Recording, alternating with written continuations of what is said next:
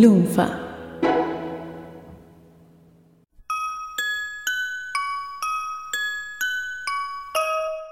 Doctor D, tengo una pregunta clave para hacerte que casi se resume la viabilidad de todo Supercast en esta pregunta que te voy a hacer. Decímelo, Emé, decímelo. ¿Vos lees historietas? Sinceramente no.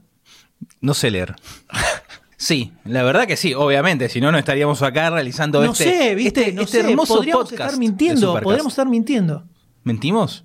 No mentimos. Pero lees historietas de forma periódica, podríamos decir. Cuando me deja mi hija, sí.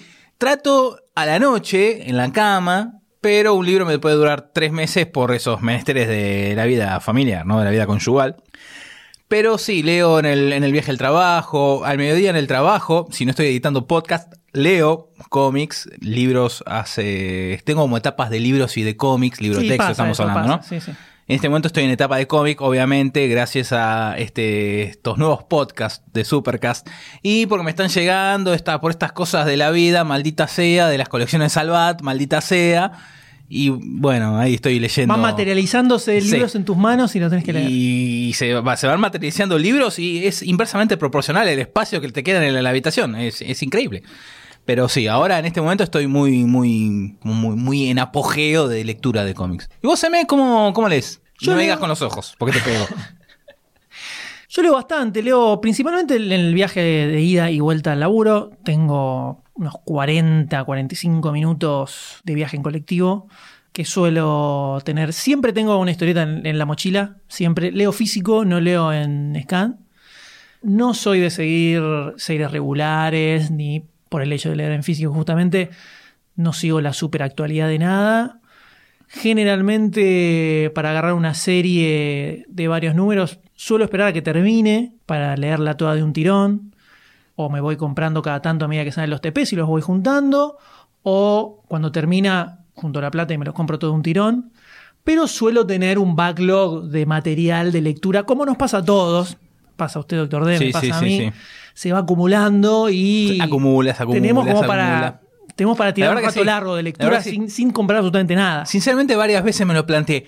Dejo de, de- de que lleguen cosas a mis manos. Dejo y total, me tengo que poner al día. Pero después, eh, cuando te quieras poner al día, lo que salió en ese momento, no, a lo mejor no se va a conseguir, va a estar más caro, vaya a saber qué. Entonces estás ahí como, bueno, que siga entrando y vemos dónde lo metemos y cuándo lo leemos, ¿no? La eterna dicotomía del comiquero. Pero entonces, estamos en un podcast sobre historietas y no podíamos dejar pasar en algún momento hablar sobre justamente qué es lo que estamos leyendo en este momento. No como sommeliers donde buscamos específicamente nuevas series para catar, sino qué es lo que tenemos en nuestras comitecas y decidimos agarrar y leer. Cosas que justamente compramos, adquirimos y vamos juntando y vamos leyendo. No necesariamente son cosas espectaculares, a veces son buenas, a veces de repente te compraste algo que te pintaba que estaba bueno y terminó siendo medio un desastre. Toda esa aventura de la lectura comiquera, de qué son las últimas cosas que estamos leyendo, las vamos a tocar acá, en Comitec.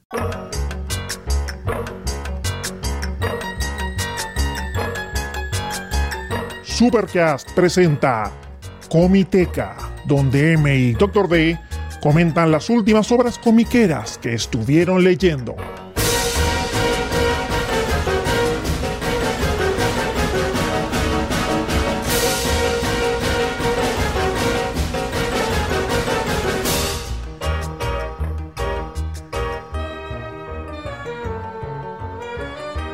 En este episodio, Doctor Strange, Sergio Aragonés, Batman Hush, Alberto Broccoli, Warren Ellis y muchísimo, muchísimo más.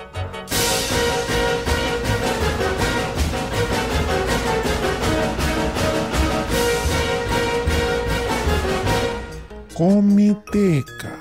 Qué manera de robar estos muchachos.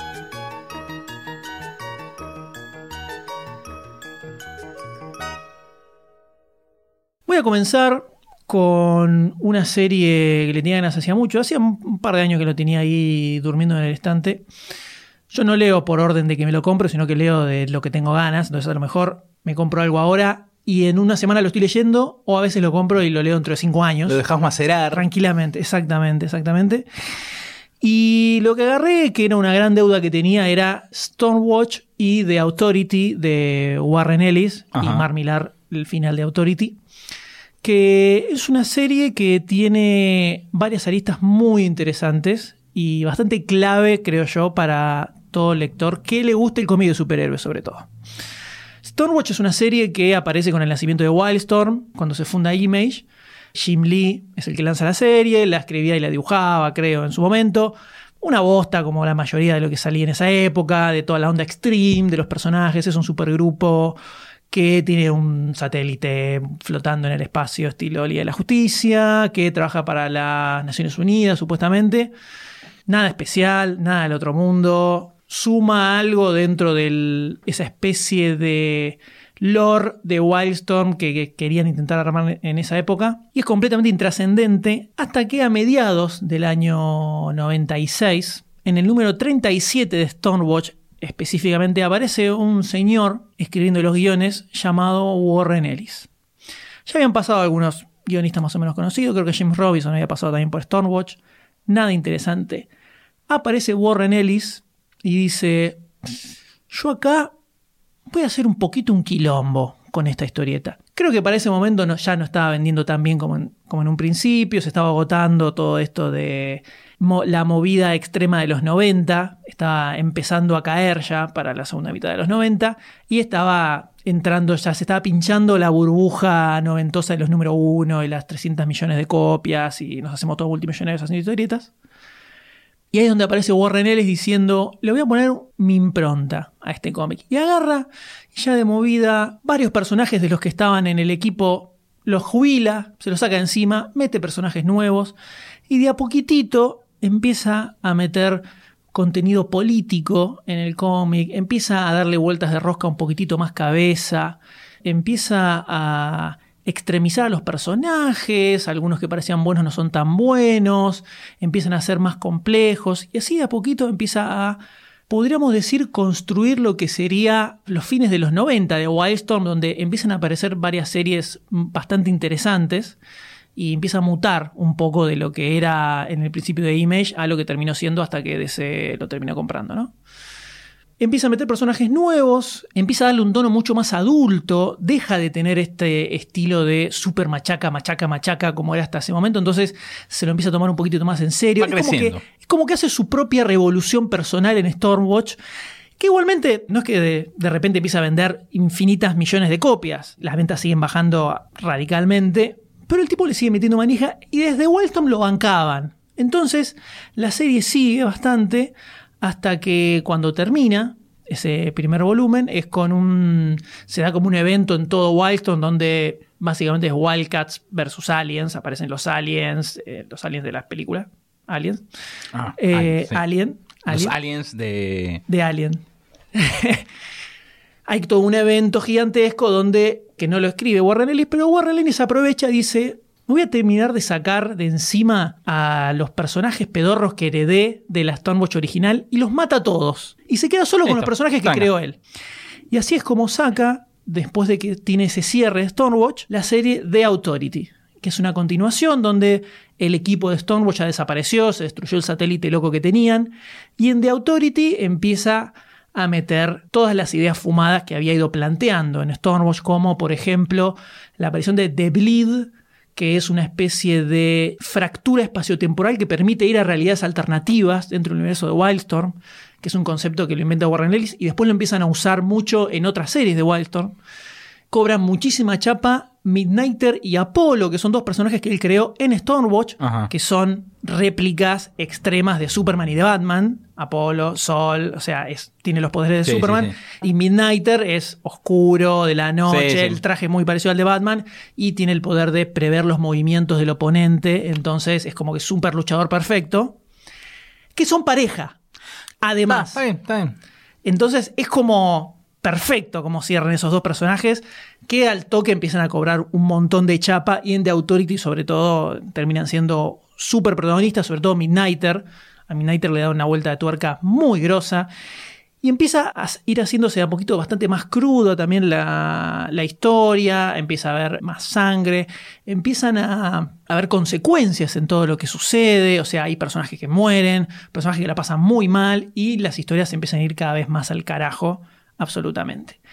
En The Authority se queda hasta el número 12, a partir del número 13 aparece Mark Millar con Frank Whiteley dibujando, que hace un segundo arco de otros 12 números, que también está muy bueno. El enfoque es un poco diferente al de Warren Ellis. Millar es un tipo que, primero, no le gustan mucho los superhéroes, siempre pone más foco en los villanos que en los superhéroes, y acá hace exactamente lo mismo.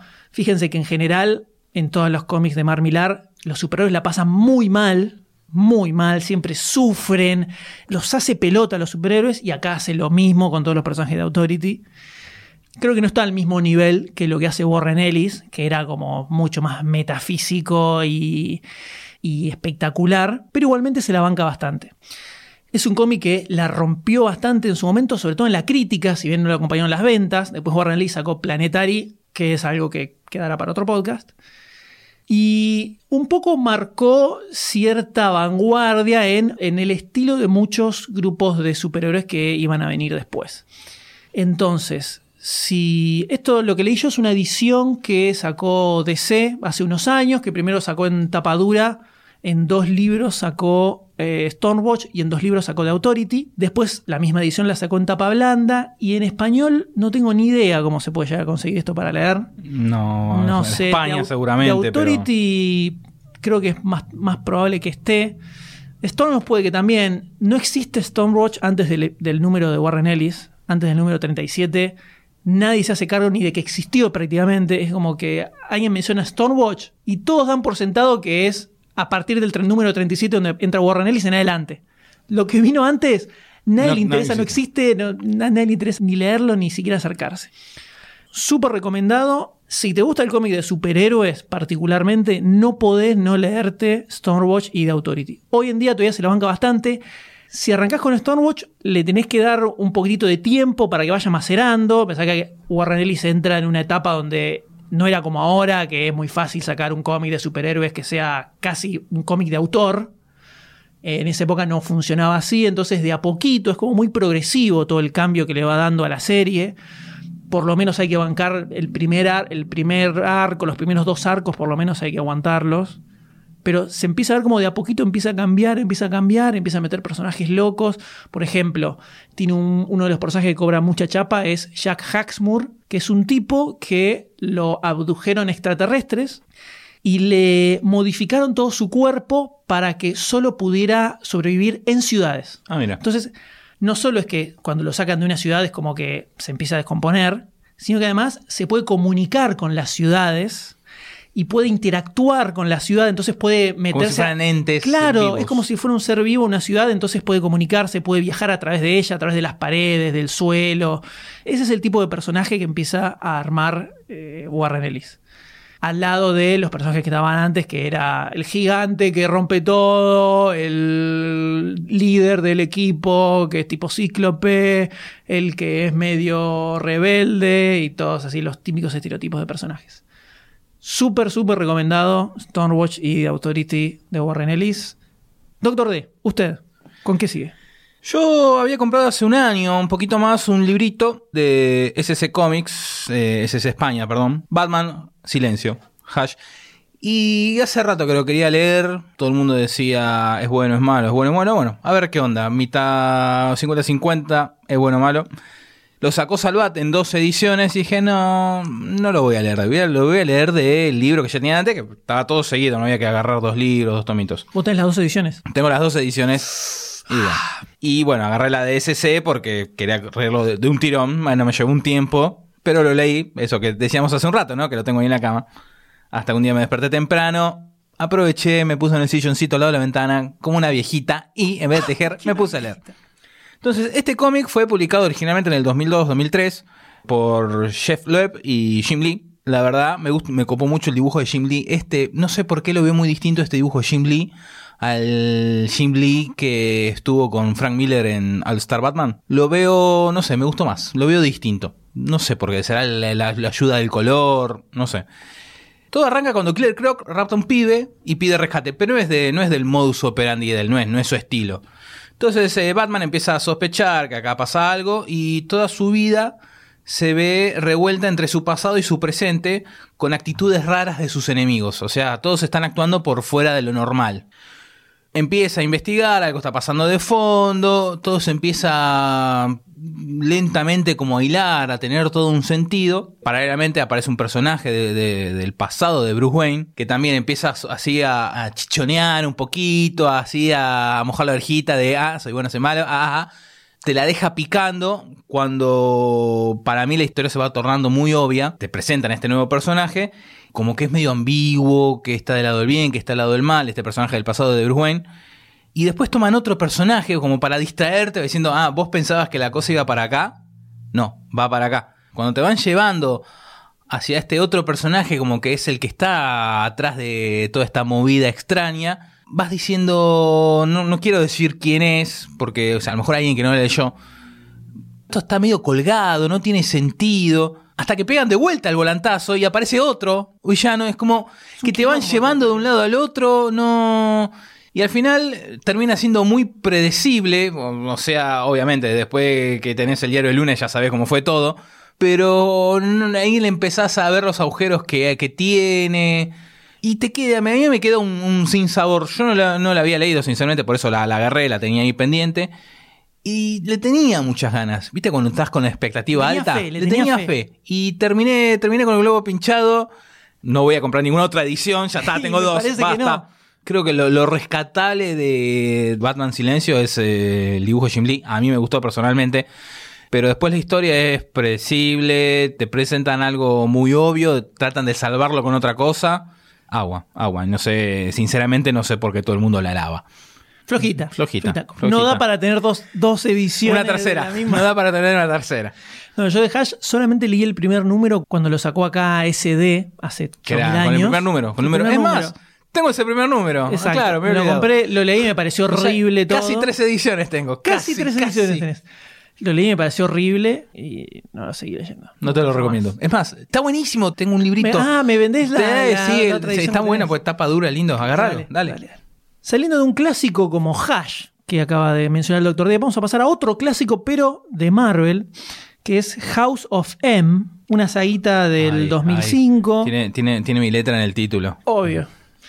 Una miniserie del 2005 de ocho números, escrita por Brian Michael Bendis y dibujada por Olivier Coipel, que es bastante popular en el universo mutante, bastante eh, conocida por lo menos, que trata sobre la bruja escarlata después de Avengers Disassembled, donde la bruja escarlata se deschaveta completamente, matando un par de los Vengadores y queda como muy loca. En House of M lo que hacen es el aftermath de esta saga donde se juntan los mutantes y dicen, ok, ¿qué hacemos ahora con la bruja escarlata? Que está medio rayada y tiene el poder de alterar la realidad. Entonces es como medio peligroso que una persona con su poder esté medio tocado de la cabeza. Ya arranca con un par de escenas donde la mina está viviendo en una realidad totalmente diferente y la tienen que volver a traer a, la, realidad real, claro. Y en el medio, de pronto, lo que decide hacer la bruja galata, por razones que desconocemos en un principio, termina cambiando toda la realidad de todo el planeta y a cada superhéroe del universo Marvel le da su deseo más grande. Por ejemplo, a Spider-Man le deja al tío Ben vivo, y Spider-Man se casa con Mary Jane y tiene hijos y viven todos felices y sigue siendo Spider-Man. Después Wolverine termina trabajando para Shield, recuerda su pasado y ve todo perfecto. Cíclope termina en pareja con Emma Frost, con quien estaba en ese momento. Como que a cada uno le da su vida ideal. El Capitán América nunca quedó enterrado en el hielo, entonces vivió normalmente la vida y es un anciano, ahora es un anciano. Así con todos los personajes. Pero ¿qué pasa acá? Wolverine, según la teoría de la serie, como tantas veces le lavaron el cerebro y le cambiaron los recuerdos y la memoria y le hicieron tanto quilombo en la mente, de pronto empieza a pensar, esto está mal, esto no es así, acá, hay algo raro, y empieza a laburarlo y termina recordando lo que había pasado, que esa realidad no es la realidad real. Y así es donde empieza todo el recorrido de Wolverine para tratar de ver cómo carajo hace para volver las cosas a la realidad. Obviamente el chiste más grande que tiene esto es ver las vidas alternativas de todos los personajes y bueno, la forma en la que logran restaurar la realidad es un poco pavota, pero lo que importa acá es el viaje. El dibujo de Coipel es espectacular, es una historia como medio inofensiva. Tiene divertido ver las distintas vidas de todos los personajes, el reveal del final dentro de todo es interesante. Pero no es una cosa que digas la obra maestra de la historia de los mutantes. Es entretenida, te la lees en un pedo, pasa así directamente. Y uno de los aftermaths que tiene importantes esta serie es que cuando vuelven a la realidad, a Wolverine le quedan los, todos los recuerdos de su vida, de quién es, de cómo se llama, y a partir de esto es que después hacen Origin, donde empiezan a contar un poco la historia de, de Wolverine el principal el atractivo que tiene es ese, el de las historias alternativas, que después además salieron varios tie de varios personajes centrados en estas vidas alternativas que tienen en, este mundo. Sí, porque te abre, te abre todo un espectro muy amplio, o sea, hay cuántos millones de personajes de Marvel y cada uno está perfecto. Es simpático, no me pareció espectacular, se la considera como una super historia del universo mutante, no me voló la cabeza, honestamente. Es divertida, me quedo ahí no mucho más. Está súper bien dibujada, eso sí. No me parece que sea necesario tener un conocimiento, un trasfondo súper gigante de, de, lo que son los X-Men. Tenés al principio, yo leí el TP Yankee, creo que en alguna de las colecciones de Salvat debe haber salido. Sí, me parece que se estaba pensando si salió, me parece. Sí, yo creo que seguro salió, porque es una de las sagas más populares de los últimos años de, de los X-Men. Al principio tenés todo un resumen de cómo es que se llegó ahí, o sea que es bastante accesible dentro de todo. Y es entretenida. No mucho más que eso, no te va a volar la cabeza, pero por lo menos te va a divertir un, ratito.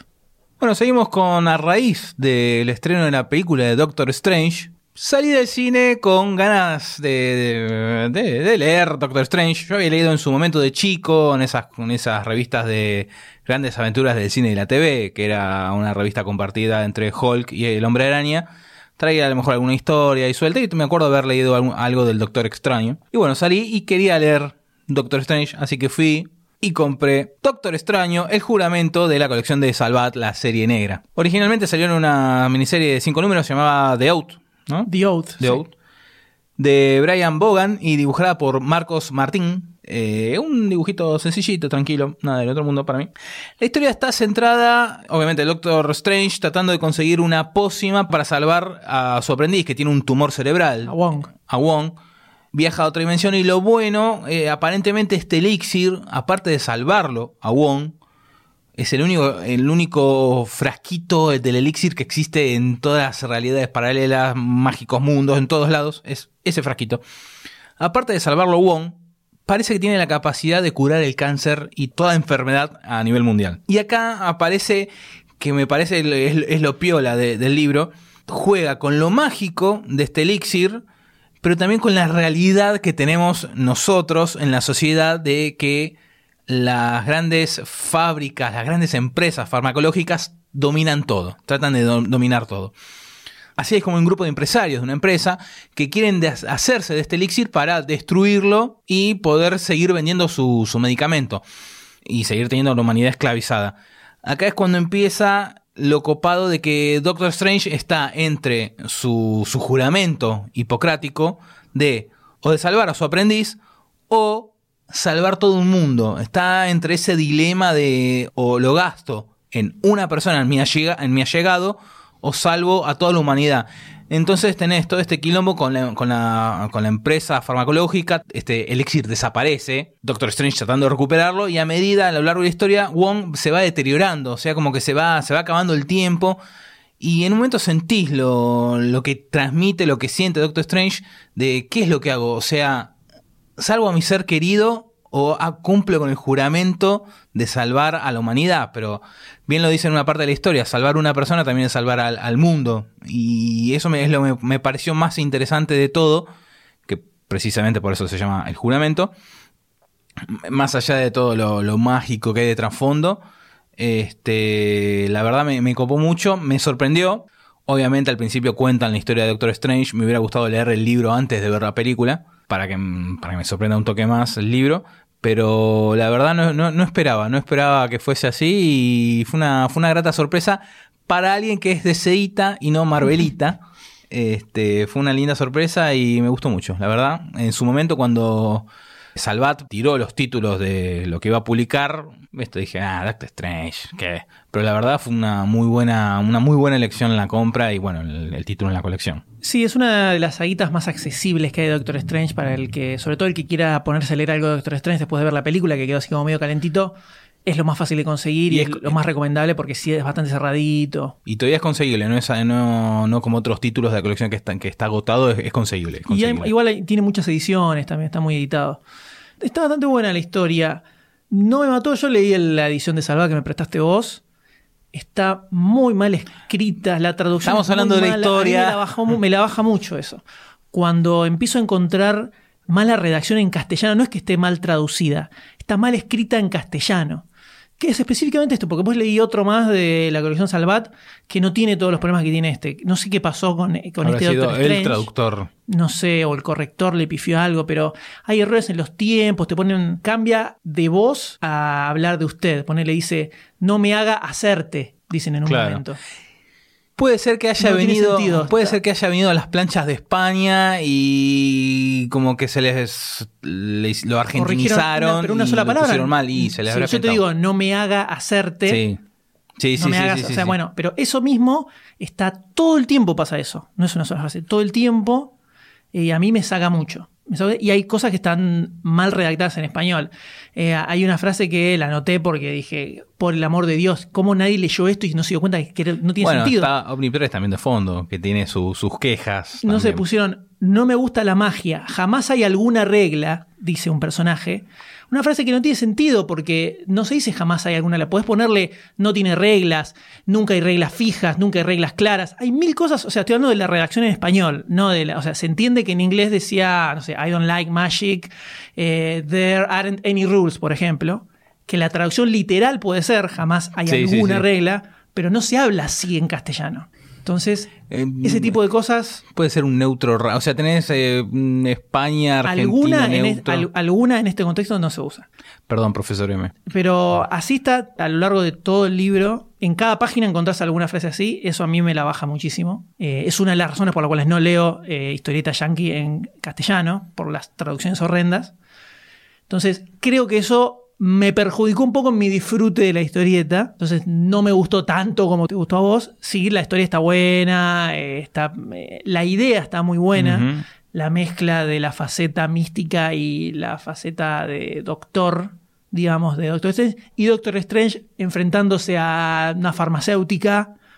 Tiene un gancho interesante, pero es como que se me, se me hace muy predecible el final igual. Ya sabemos cómo va a terminar. Sí, sí, sí, sí, obvio, es obvio. qué es lo que va a hacer, qué es lo que no va a hacer y cómo va a terminar resultando todo. Entonces, por ese lado es como que, eh, bueno, más o menos.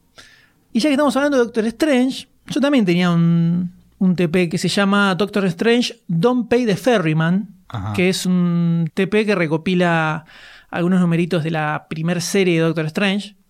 Después de que terminó de escribir Roger Stern, apareció el guionista Peter Gillis y esto recopila el número 75 al 81 de esa serie que arranca con el final de un crossover con los Cuatro Fantásticos, arranca medio raro, donde están peleando contra Mephisto y rescatan a Topaz, que es un personaje de toda la línea de cómics de, vampiros y de hombres lobo y toda esa onda que tenía Marvel en su momento, que en alguna época Doctor Strange estuvo metido en todo eso, como que rescatan a este personaje que aparentemente está, la tenía capturada Mephisto, y Doctor Strange se la lleva a, a su mansión, tienen que encontrar la otra parte de su alma que le falta, porque la mina tenía el poder de empatizar con todo el mundo y le falta justamente esa parte de su personalidad.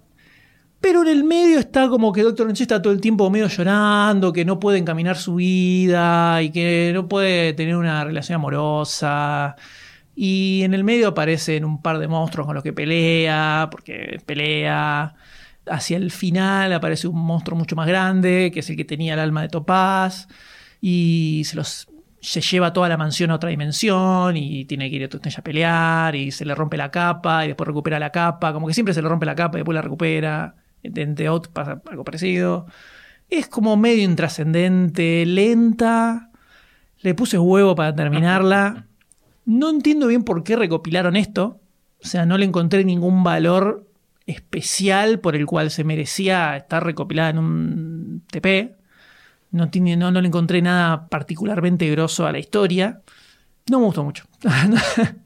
no, inconseguible en, en español, eh, salvo que lo haya traducido algún fan. No estuvo a la altura de mis expectativas, lamentablemente. Hasta ahora es lo, lo- lo peorcito. Lo más flojo que le diste. De lo que tengo, sí, por ahora es lo, es lo más flojito. Pero de lo flojito, de lo flojito voy a un, un libro que tenía acá en el estudio y la otra vez lo vi y me lo llevé porque lo que te- me dieron ganas de leerlo de vuelta es un libro que tengo hace unos años ya, que también lo tenía en M, se lo regalé, este que es eh, Juan y el preguntón y algunas cosas más. Un libro de 1975 de la editorial Planeta, de la colección El Moscardón, que sacaron cuatro libritos nada más, los cuales tengo tres, me falta uno de Alberto Broccoli, me pongo de pie, ese genio que nació en el 43 y falleció tempranamente en el 87-88, muy amigo de Caloy, que bueno, creó al Mago Fafá, al Juan y el Preguntón, fue hasta ahora el único dibujante, humorista gráfico argentino que publicó en los dos diarios más importantes de Argentina al mismo tiempo. Este libro tiene medio libro con tiras, chistes, de, o puede ser de una viñeta o de seis viñetas, siempre va variando, de Juan y el Preguntón, un oficinista, donde siempre recibe a un pelado, donde, bueno, siempre se van presentando situaciones, es, juega mucho con el, obviamente con el humor, ¿no? Pero juega mucho con la sorpresa y a la vez con el humor inocente, eh, muy predecible, hasta que te pega el volantazo y te la da vuelta. Es hermoso el, el humor que presentan. Hay una sola viñeta, una sola viñeta de Juan y el Preguntón, tres veces dibujada, las tres veces es el mismo chiste, pero siempre pega distinto, que es eh, este, el Preguntón, el oficinista que está sentado, con cara de sorprendido, mirando para arriba, y aparece Juan, este pelado, con una soga que va al infinito. Es un solo cuadro, es una sola viñeta que va al infinito. Y Juan le dice, es que supe que era su cumpleaños y tenía que traerle algo. Así contado no tiene gracia, pero la cara de, de- del preguntón, la soga que va al infinito, lo- los detallecitos, me parece hermoso ese chiste, me parece hermoso. Y así con un montón más, hay, hay un montón de chistes. Lástima que eh, no está recopilado eso acá. Tenemos un libro de, creo que de la editorial El Pájaro del Cañón, que me lo regalaste vos, justo por casualidad el mismo día que yo te regalé el, este libro que estoy hablando. Y hay otro librito de Brócoli, de colección Hispamérica, de grandes humoristas argentinos de finales de los 80, donde, bueno, ta- también salió, si no fue el mismo año, el año siguiente que falleció Brócoli, y tiene la carta, tiene la introducción de Caloy, que es una carta que le escribió a, a Brócoli el día que se estaba realizando su funeral, una muy linda carta. Se divide en tres partes, un tercio de Juan y Preguntón, otro tercio del Mago Fafá, otro de sus grandes personajes, y después chistes. Chistes, es el, el dibujo, el detalle. Estoy enamorado de No Brócoli. me queda claro si te gusta brócoli. No, Ahí estoy dudoso. Bueno, y la otra mitad de este libro de Juan y el Preguntón y algunas cosas más son chistes, ¿no? Este libro tiene una introducción de Trillo, que está muy linda la introducción, habla de sus hijas, y en un momento no sabes si habla en serio o no sobre Brócoli. O sea, como que se nota que eran muy amigotes, entre los dos sacaron para Record, si no me equivoco, para Ediciones Record, eh, la historia, la historia de la historieta, un librito, la historia del humor gráfico y otro más, la historia del humor escrito. Son tres libritos eh, que lo hicieron los dos. Es más, en alguno está Sacomano, si no me equivoco. Como que hicieron buenas migas y en esta introducción Trillo no sabes si está hablando en serio o, se- o- o está hablando en joda. En un momento habla de que Brócoli escribió un libro sobre un pájaro regional que en mi vida escuché. Entonces tampoco se me dio por googlearlo. Quiero, como que quiero mantener esa magia, no quiero quemarla. Entonces no sabés si habla en serio o no. Y nada, ¿no? Tenía, lo vi el libro, es chiquito y es, es volver a sentir eh, eh, esa magia de, de brócoli que, bueno, ¿no? Si hubiese seguido. Te digo que hasta, hasta llega a arañar un poco el estilo de humor, pero un poco el estilo de humor de Kino que a veces te juega con la realidad y no con el golpe bajo, sino, no sé cómo decirlo llega a ese, ese nivel que, bueno, me parece que si no hubiese fallecido, este, falleció a los cuarenta y pico, a los cuarenta y pico, hubiera, me parece que hubiera llegado a un nivel de popularidad Kino, Calo y Brócoli. Lamentablemente, creo que está olvidado, pero es un tipo que cada tanto hay que agarrar uno de sus, de sus, hay cuatro. cuatro libritos y releerlo. Lástima que no, no tengo un recopilatorio. Ya que tocas el tema del humor gráfico, yo voy a pasar a un libro de un humorista también, que lo tenía hace bastante tiempo ahí metido en la biblioteca. Tiene la contra de que es un libro muy grande, tapa dura, entonces Sí. yo comentaba al principio de este episodio, leo principalmente en el colectivo, entonces no lo podía llevar en el bondi. Permiso, señora, Entonces, permiso. Claro, tuve que agarrar y encontrar el momento para sentarme en mi casa, agarrarlo y leerlo en un fin de Y semana. Encima tu casa es chiquita también, ¿no? Porque no podés abrir el libro no tan puedo grande. abrirlo tan grande. Tuviste que esperar que se vaya tu señora, abrir las ventanas y ahí podés sacar el libro. El libro en cuestión es Mad Greatest Artists. Libro Sergio grande, sí, es un libro grande. de Sergio sí. Aragonés. Esto es una serie de libros que sa- salieron hace varios años. Hay uno de Sergio Aragonés, creo que hay uno de Wally Wood, eh, me parece que hay otro de Spy vs. Spy, Sí, ese sí. y, y hay un par más que no, no me acuerdo de, qué- de qué otros autores. Es un libro gigante, o sea, tamaño grande. Sí, debe ser 30 por 30 más o sí, menos. sí, es, es medio cuadradote. Y lo que hay ahí es recopilados los 50 años que Sergio Aragonés estuvo laburando en MAD. Desde que empezó, está la primera, primera historieta que hizo para, para MAD, con la que lo contrataron, dividido por décadas, una selección de sus mejores laburos de cada una de las décadas de la revista. Entonces tenés un proto-aragonés en la primera década de, de su laburo en MAD, con un dibujo que todavía no termina de, de tomar forma a lo que se iba a convertir después. Pero me parece que es un dibujo muy quino también de los sí, es, principios. es muy eh. ese estilo, es muy ese sí. estilo. Ves como de a poco va tomando forma, va tomando forma y sobre todo se va afianzando en el humor mudo, Sí. que es como su, su gran fuerte y su insignia es el hecho de, de hacer humor silencioso. Y cómo empiezan a aparecer el estilo de secciones que empieza a inventar para la, para la revista a medida que empieza a pasar el tiempo. Muy, muy bueno, súper recomendado. Hay una edición en español que sacó SC, pero que lo sacó en un tamaño chiquitito. Muy chiquito. Muy Muy, chiqui- chiquito. Es casi como un libro de bolsillo. Te diría que casi, casi la mitad. O sea, ponerle mm, 10, pero ni 15, siquiera, ni, muy siquiera es, chiquito. ni siquiera es tamaño comic book, es un poco más no, chiquito. más chiquito. O sea, es el proporcional al cuadrado, más Más chiquito. chiquitito. Y yo tuve los dos en la mano, los comparé. En, el, en la edición de SC tenés que. Está la letra no muy se chiquita. entiende nada. Tenés que. Ya en el grande, ya en el grande, sobre todo las primeras dobles páginas que hacía Aragonés, a veces tenía un guionista que escribía unos textos. Eran generalmente son temáticas, ponele, agarraba astronautas Sí. y hacía a mad look at era la, la sección, entonces era eh, una mirada loca sí. a astronautas, al fútbol, Sí, a las películas, al cine, a los superhéroes así, temática, y Aragonés inventaba 500 millones de chistes desparramados. Y a las primeras, las primeras de estas secciones, a veces también había en el medio chistes hechos en texto, que hacía un guionista. Ya eso es medio difícil de leer en el libro gigante que tengo yo. En el chiquitito de SC debe ser imposible, pero sobre todo lo que sí debe ser imposible en el de SC son los chistes de los márgenes. Sí, es muy chiquito. eso es muy la chiquito. otra marca registrada de Sergio Aragonés en la revista MAD es que cada tanto, no sé si en todas las páginas de la revista, pero en la mayoría, de repente te metía, un- te metía chistes Sí, en, los, el- en los márgenes. en lo blanco los márgenes, para como aprovecharlo, en el sí. colegio cuando Sí. estabas aburrido y te- hacías un dibujito en el margen de la hoja de, la, de carpeta.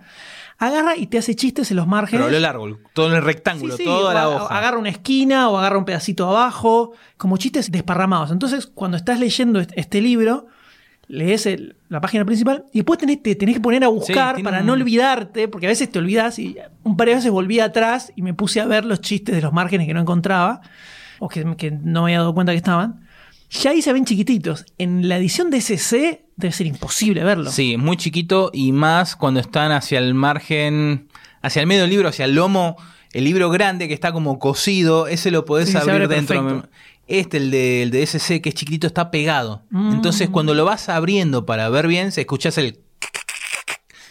Entonces, sí, aparte de ser chiquito, chiquito, se- te lo perdés por eso para no arruinar el libro. Y después hay un par de dobles, creo que de los 70, que hace páginas al estilo Buscando a Wally, Sí, pero sí, sí, sobre temas. Entonces hay uno que es de Woodstock, sí. que son un millón de personajes y situaciones dementes. Creo que la historia era sobre los hippies que se transformaban en, en yuppies, una cosa así. Entonces era como lo que fue Woodstock y lo que, es a- lo que son ahora los que antes vivieron en Woodstock, como cambiaron, 30 volvieron años después, empresarios. Y un millón de dibujitos y de situaciones y de chistes uno a otro. Hay uno que es sobre una convención de historieta, entonces una doble página gigante con un millón de dibujos y situaciones que sean en una convención de historieta de gente haciendo cosplay, eh, gente firmando, vendiendo cosas. lleno, lleno de situaciones así que estás, no sé, 10 minutos mirando una sola Sí, doble sí, página sí, para ver todos los chistes que tiene. Imposible eso. en Aparte el tipo le mete detalle, no es que hace, bueno, tengo que dibujar, dibujar 100 personas y hace el de la personita así nomás. No, no, no. Cada, cada tipito tiene su personalidad, su detalle. Es un, es un quilombo el- los dibujos de Aragonés. Sí. Muy buena la edición, muy espectacular. Yo soy más fanático igual del aragonés historietista, más que del aragonés humorista gráfico, por más que me encanta igual. Un gru. Claro, Gru, cuando es historieta, o sea, por la, la forma de narrar, humor que tiene, más, al- más largo en lugar de solo el chiste de una viñeta, que es lo que suele hacer. Me gusta cómo narra una secuencia humorística, cómo va- los personajes se van teniendo sus tics a lo largo del tiempo, todo eso. Pero es impresionante, impresionante este libro, súper recomendado, muy, muy bueno. Y lo que tiene de bueno es que como es eh, el 90% es mudo, se pueden comprar la edición norteamericana, gigante, Sí. tapa dura, que se ve todo perfecto. Muy, muy buena, muy recomendado. Otra cosa que leí hace poco es Secret Service, el servicio secreto, la edición eh, nacional argentina. Cómic que salió publicado originalmente en el 2012, con guion de Mark Miller y dibujo de, no sé si te suena, Dave Gibbons. Me suena, no sé dónde me suena. Bueno, trata sobre un agente secreto que recluta a su sobrino y le enseña esta escuela, esta este labor, por así decir, eh, mundana, que no, que no realiza nadie, poco conocida, y donde mezcla un poco, obviamente, las películas de James Bond, hace mucha referencia a ellas, y también la, excentricidad de- del enemigo loco, de típica película de espía, de espía clásica 60 que la verdad es muy eh, está muy copada, el dibujo está, genial. Mientras iba leyéndolo, mientras iba mirándolo, veía cómo evolucionó Gibbons, ¿no? Desde el Watchmen a esto, más allá que el color ayuda mucho, ¿no? Pero cómo, cómo creció. Primero vi la película, que se estrenó hace dos años, si me equivoco. Kingsman, ¿no? Kingsman. La película, para que no... Tiene cosas, obviamente, en la adaptación hay cosas que están mejor resueltas en la película que en el cómic y viceversa. Pero la verdad estuvo muy bueno, me gustó mucho. Como también el, el- el sobrino de ser un pibe de la calle, un matón. Si lo transportamos a la Argentina, puede ser un pibe que crece en una villa, en la Villa 31, Fuerte Apache, o sea, viene bien de abajo este flaco. Y cómo va, su cabeza va, se va, va modificando hasta terminar siendo el, el agente secreto que termina siendo al final. La, la historia está, está muy bien llevada y el enemigo, cómo quiere llevar adelante su, su plan de dominación mundial, me parece, no me parece alocado, me parece muy, muy realizable, muy, muy, ¿Es como en la película? muy terrenal. Sí, era, es, es igual. Con cambios, porque en el cómic lo que va raptando son eh, actores, guionistas, dibujantes, cosas de que le gustan a él. Y, por ejemplo, al principio del cómic raptan a Mark Hamill. En la película, al principio raptan a un científico que está interpretado por Mark Hamill. O sea, es como que tocan y no tocan esas Ah. cosas. Tiran muchas puntas trekkers ahí, aparecen como Ah, de por ese fondo. lado te ganaron, ¿eh? Qué fácil te vendes. Aparece ¿eh? un Patrick Qué Stewart. trolita que sos, ¿eh? En un momento le tiran un palo a William Shatner, como diciendo, ah, es un vendido, o sea, como que se vende atrás.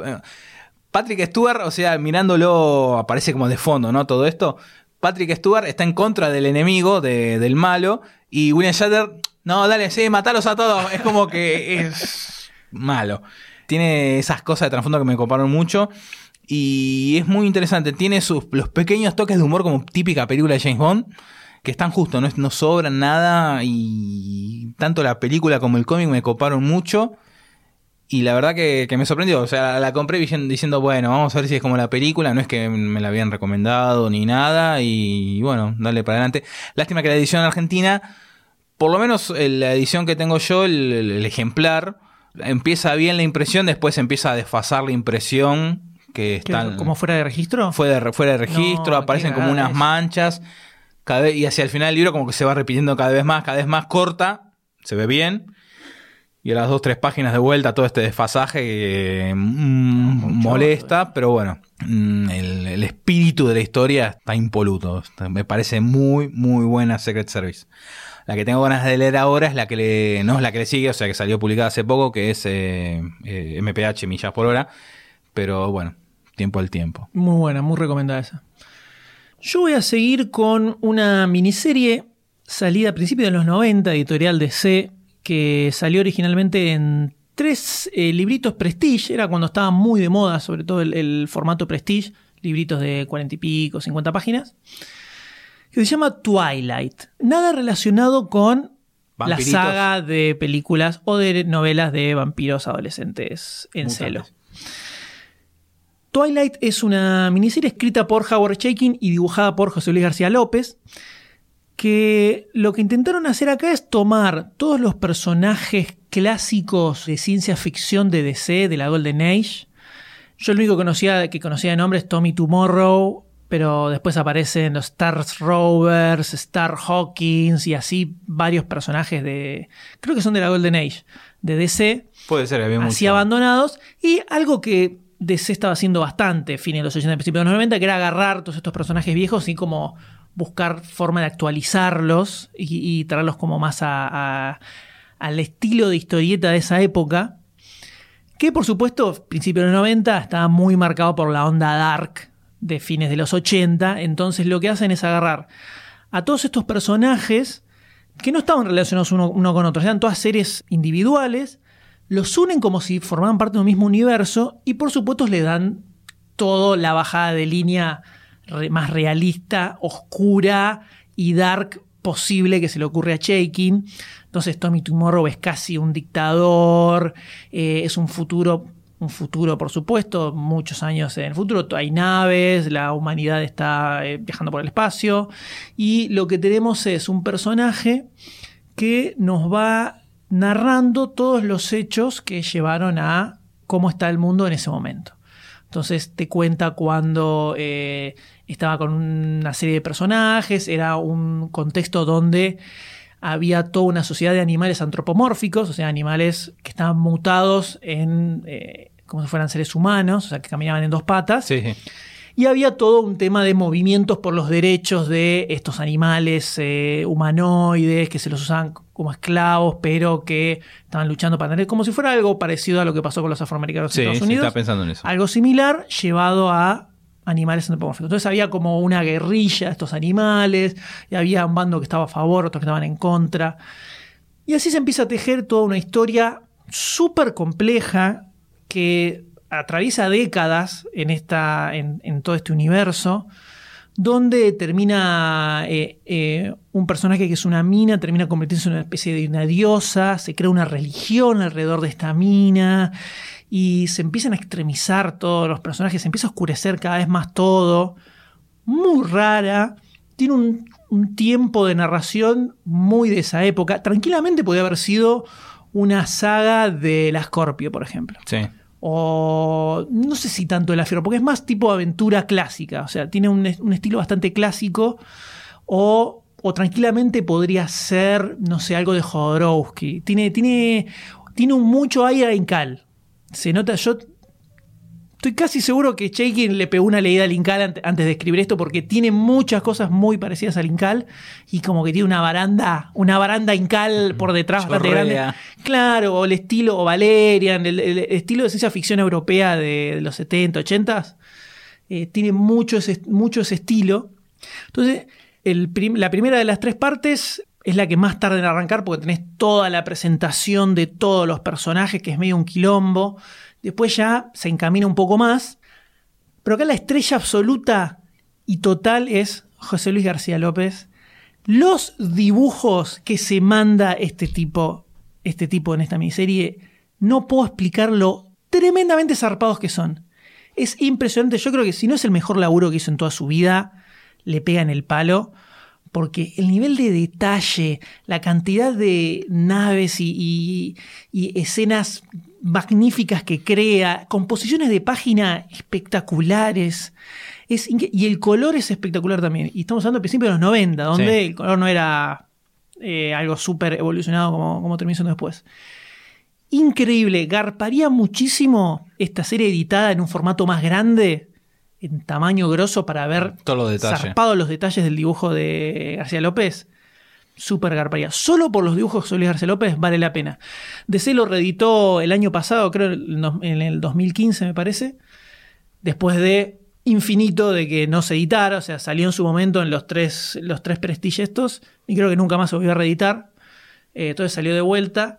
No sé si hay una edición en español de esto, pero solo para ver los dibujos impresionantes de José Luis García López, recontra vale la pena. La historia tiene un ritmo lento, no sé si se lo recomiendo a todo el mundo, principalmente lectores más acostumbrados a, a un ritmo más moderno de SEO de Marvel, no les va a copar, pero los fans de Chaikin seguro ya la conocen, la tienen y la leyeron. Tiene, tiene muchas ideas muy, muy copadas. Le cuesta arrancar, pero cuando arranca Chato. se va bastante a la goma. Se va bastante a la goma. Y es, eh, lo que tiene es que está súper, súper comprimida toda la historia. Hoy en día que estamos acostumbrados a que pasan 12 números y apenas se mueve una historia. Estos son, creo que serán 120, 130 páginas. Y cada tres páginas pasan un montón de cosas. Entonces hay muchas viñetas abarrotadas, mucho texto. Es como que está muy, muy comprimida la historia. Capaz si hubiera tenido un poquitito más de aire para respirar, si hubieran sido cinco números en lugar de tres, ponele, estaría un poquito más eh, equilibrada la, narración. Pero igual recontra vale la pena, aunque sea nada más para ver los dibujos zarpados de José Luis García López. Googleenlo si no, si no se lo quieren comprar, no lo quieren leer, y miren los dibujitos nada más y ya está. Vale la pena completamente. Y terminando esta, esta velada, cerramos con un premio nacional del cómic de España del 2008, una creación de Paco Roca, el querido Paco Roca, que se llama Arrugas. Paco Roca lo fui conociendo a través de otra, de otra historia, El invierno del dibujante, donde cuenta la historia de cuatro dibujantes, eh, dibujantes que existieron en la vida real, que trabajaron para la editorial Bruguera, este, que, que, que querían independizarse y todo lo, todo lo que les pasó hasta que, bueno, tuvieron que volver con la cabeza baja a la editorial que los tenía con un látigo, por así decir. No respetaba los derechos de autor acá, como hacía acá Columba y Record. Paco Roca en esta ocasión toca un tema, un tema delicado que la verdad creo que es la primera vez que lo veo en formato gráfico, en historieta, que trata sobre el Alzheimer y los problemas de la vejez. Este, tenemos un ex gerente, un jubilado que trabajó en un banco durante años, un banco de un pueblo, de una ciudad, donde el hijo lo lleva a un geriátrico precisamente por su Alzheimer. Y este señor se niega a. No, no, no cree que le esté pasando esto. Niega que le esté pasando el Alzheimer. No quiere estar en este geriátrico. O sea, tiene, por así decir, las ñañas de, de la vejez. Este, las quejas, todo. Obviamente el personaje te lo introduce. Una vez que está dentro del geriátrico, te presenta al resto de los personajes y te va mostrando la, la, enfermedad de cada uno, ¿no? El por qué está ahí, no necesariamente con una enfermedad. Y vas viendo cosas que, si uno tuvo algún pariente en un geriátrico, vas viendo que esto es real. O sea, no es que lo inventó. El, el tipo lo transmitió las enfermedades reales, pero las transmitió de una forma que nunca imaginé cómo, o sea, nunca me paré a pensar, uy, ¿cómo sería esto dibujado? El tipo lo dibujó, lo transmitió como uno lo sentía realmente al estar en un geriátrico viendo al pariente. Estoy hablando de mi persona, ¿no? Y la verdad que te pega cuando en un momento el protagonista sube a un segundo, a un primer piso donde están los pacientes que tienen que ser asistidos, que tienen el Alzheimer avanzadísimo, que no reconocen a nadie. Te pega, te pega. Eh, lo leí en un momento, hace poco había pasado algo en mi vida y es como que leí ese libro y me pegó y dije, la pucha, esto, esto es posta, es y lo tuve que parar de leer en ese momento porque sinceramente me estaba pegando.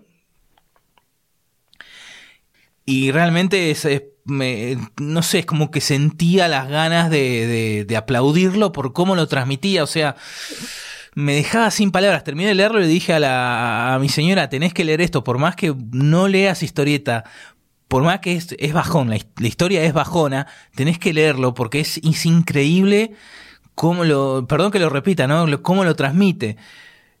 Y a lo largo de la historia ves cómo va avanzando el Alzheimer y el tipo se va deteriorando y va perdiendo la, la, la, la realidad. Y todo, también todo su, su, su, entorno se va modificando, hay personajes que desaparecen, hay uno que, que sigue estando activo. Y al principio la historia es de una forma, no sé si decirlo, picaresca, como que no le importa nada. Y te das cuenta cómo al final de, de arrugas hace un clic y es una especie de dealer dentro de- del geriátrico y antes cobraba sus cosas y ahora ya lo hace como por voluntad propia, así, toma, no, no me importa nada, o sea, como que le pegó la ausencia de su compañero de cuarto que el Alzheimer finalmente le ganó. Eh, eh, eh, es tan, tan copado esto, el final, que Paco Roca encontró la forma de transmitir lo que es el, el mal, la enfermedad del Alzheimer, que lo transmite de una forma gráfica que sinceramente es para sacarse el sombrero y es increíble. No te la ves venir, no te la ves venir y te rompe todo por dentro, te rompe, te rompe. Este, y es al día de hoy que la recomiendo de, de lo bien que lo transmite, de lo bien que, que está narrada la historia, lo copado, lo, lo ingenioso, lo, lo grosso que tiene la historia, nubla la parte depre, por así decir. Es un drama, pero sentí, o sea, tenés que vivir eso que está transmitiendo Paco Roca, tenés que sentirlo, mm, sin palabras, es genial, es genial. Entre el invierno del dibujante, que es mucho más largo, y, bueno, y arrugas, lejos, lejos, arrugas, lejos. lejos. Sí, sí, eh, es una planadora, es una es un yunque de 10 toneladas que te cae en la cabeza. eh. Lo que tiene espectacular Paco Roca es la forma de narrar que tiene, que maneja muy bien los tiempos y sabe cómo crear determinados climas. Silencios, juega las mucho con los silencios. juega mucho con los silencios. Mete elementos humorísticos, pero sin sacar el tono general que, que hace en la obra. Es un tipo que sabe manejar muy bien los tiempos, entonces te lleva a lo largo de toda la historia muy sinuosamente y además es muy creativo para utilizar recursos propios de la historieta, como lo que decías de que encuentra una forma gráfica de representar el Alzheimer, que solo se puede hacer en historieta. O sea, eso lo repetís de otra forma y no que genera el mismo impacto, porque en la historieta tenés un tipo de lectura, el hecho de tener que pasar la página sí, ya sí, te sí. genera un timing que no lo tenés en animación, no lo tenés en cine, no lo tenés en ningún otro lado. Y el tipo sabe muy, muy bien aprovechar ese tipo de recursos que solo dan la historieta.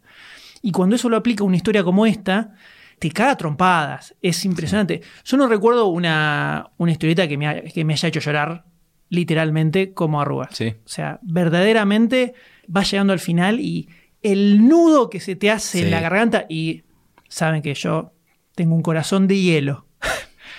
El nudo que se te hace en la garganta a medida que vas llegando al final es tan grande que no puedes traer saliva. Impresionante, impresionante lo que transmite Paco Roca en esta historieta. Súper recomendada a cualquiera. Tal vez no lo quieran leer porque es una historieta dramática, solo por los recursos historietísticos que tiene. O sea, como historieta, más allá de, de la historia en sí, creo que cualquier lector de historieta lo tiene que agarrar y lo tiene que leer porque es increíble. Y después está también, eh, se hizo una película animada. Sí, sí. Al poco tiempo se hizo la película animada que también ganó como mejor película dramática de Estuvo animación. nominada a los Oscars, creo, estuvo dando vueltas, eh, estuvo entre, el- entre las posibles nominadas a los Oscars. No me acuerdo. Algo por el estilo, sí. Y obviamente la película dura una hora, hora y monedita. Tenés el cómic que son, ¿qué serán? 48 páginas. No, es más largo, ¿no? más? deben ser como 80 por lo menos. no sé. Sí, muy- sí, bueno. 70 y pico, 80. Y lo notas más concentrado todo en el cómic, obviamente, y en, el, en, en la película está como más diluido, te pega distintas las cosas. No sé por qué en el, en, el, en el TVO tenés al compañero de habitación, Miguel creo que se llamaba, que es el que consigue las cosas. Es el comic relief, más comic relief. prácticamente. El chanta, cuando estoy mirando la película, noto que tiene un acento raro. Digo, claro, prestando la atención, antes de que dijera, no, yo soy argentino, no sé por qué yo ya, hablando nosotros, no tenemos acento porque estamos acostumbrados. Si nosotros vamos afuera, le pedís a alguien que nos imite y hace este acento. Que como que está un poco exagerado. Yo una vez le pedí a un chileno que haga el acento nuestro y hace este acento que hacen en la película y el acento que hacen en un capítulo de Agente 86 donde viene el Agente 86 a la Argentina y habla con acento. Siempre es el mismo acento. Entonces como que yo ya lo reconozco. Un argentino exagerado. Sí, te, te voy a hacer Un churrasco, un una cosa así, te hablan un- un- una cosa así. Lo hacen argentino. ¿Por qué? Porque es chanta. Porque, ¿por qué? Porque Es raro. siempre, bueno. Y en la película está todo más diluido, no, no usan eh, obviamente los recursos de la historieta, acá no existen. Sobre todo muchas cosas que están al final de la historieta, en la película lo resuelven de otra forma que no tiene el mismo efecto, más allá de que ya sabes cómo viene la historia. Hay escenas que en la historieta aparecen un toquecito, o sea, la mencionan, en la película la desarrollan. Ahí es como que le dan el, toque a Melí, le digo yo que le dan simpleza, es un, toque de paz entre toda la locura del drama entre la película y el cómic te tenés que quedar con el cómic. Vos, que no viste la película, y no sé si te diría, mirá la película solamente para ver el, argentino. No, yo ya vi el trailer y no me gustó, ya el acento es argentino me sacó de la historia. Te saca, te saca. me quedo con la película, me quedo con el cómic. Eh, sí, el cómic te transmite mucho más y es mucho... Es más, eh, la trompada es la piña, en cambio en la película es una trompada con un almohadoncito adelante, por así decirlo. Sí. Pero no, no se te cae el limón con la película. No, súper recomendada la historieta, definitivamente. Y llegamos al final de esta forma. Muchas obras tuvimos, de todo, ¿eh? Un picadito bastante heterogéneo, bastante heterogéneo, para que puedan decir, tal vez si quieren agarrar algo de esto, ya tienen acá, no sabes qué leer, ya acá tenés una guía de un montón de cosas distintas para tomar y fijarte qué onda. Y después nos pueden contar ¿Qué les parece enviándonos un mail a supercast.fm? Dale. Y si te parece bien, cerramos acá un poquito y nos vemos en la próxima comiteca donde vamos a tener obviamente más cosas para charlar. Por supuesto. Nos quedaron cosas afuera. Porque todo el tiempo estamos leyendo historietas. Es así.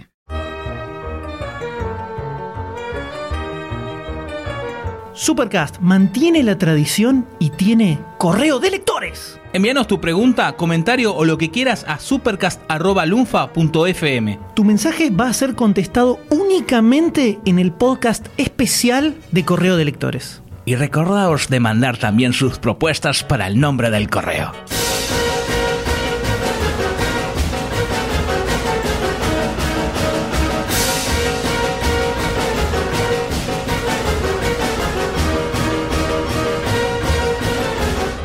Si este episodio te gustó, te emocionó o por lo menos te ayudó a remar el día, date una vuelta por patreon.com barra lunfafm y convertite en patrocinador. Con tu aporte no solo vas a estar dándonos una mano para que podamos crear más y mejor contenido, también vas a poder formar parte del Club Lunfa, donde vas a encontrar contenido exclusivo de backstage, audios eliminados y adelantos de todo lo que se viene. Y la próxima vez que escuches uno de nuestros podcasts, vas a saber que vos sos parte de que eso sea una realidad.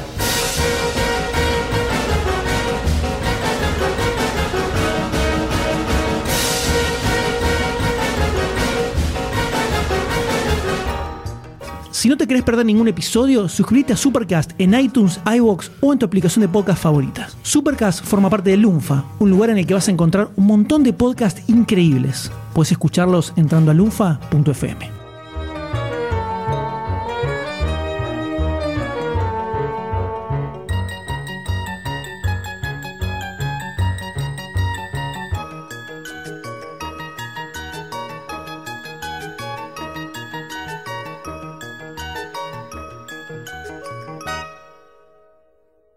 de Brian Bauchman. Brian K. Vaughan. Vaughan, Brian Vaughan. Lunfa.